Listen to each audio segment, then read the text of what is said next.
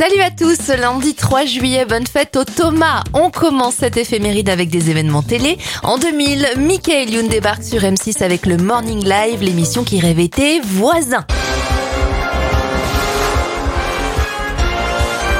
Le même jour, toujours en 2000, c'est la première de Qui veut gagner des millions avec Jean-Pierre Foucault.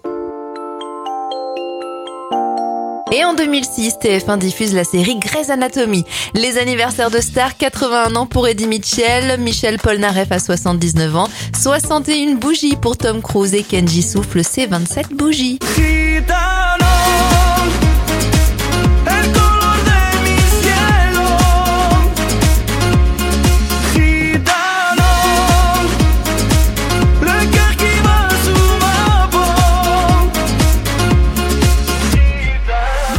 C'est des guitares de nuit sans fin, les mots chaleureux des anciens, le respect et les liens.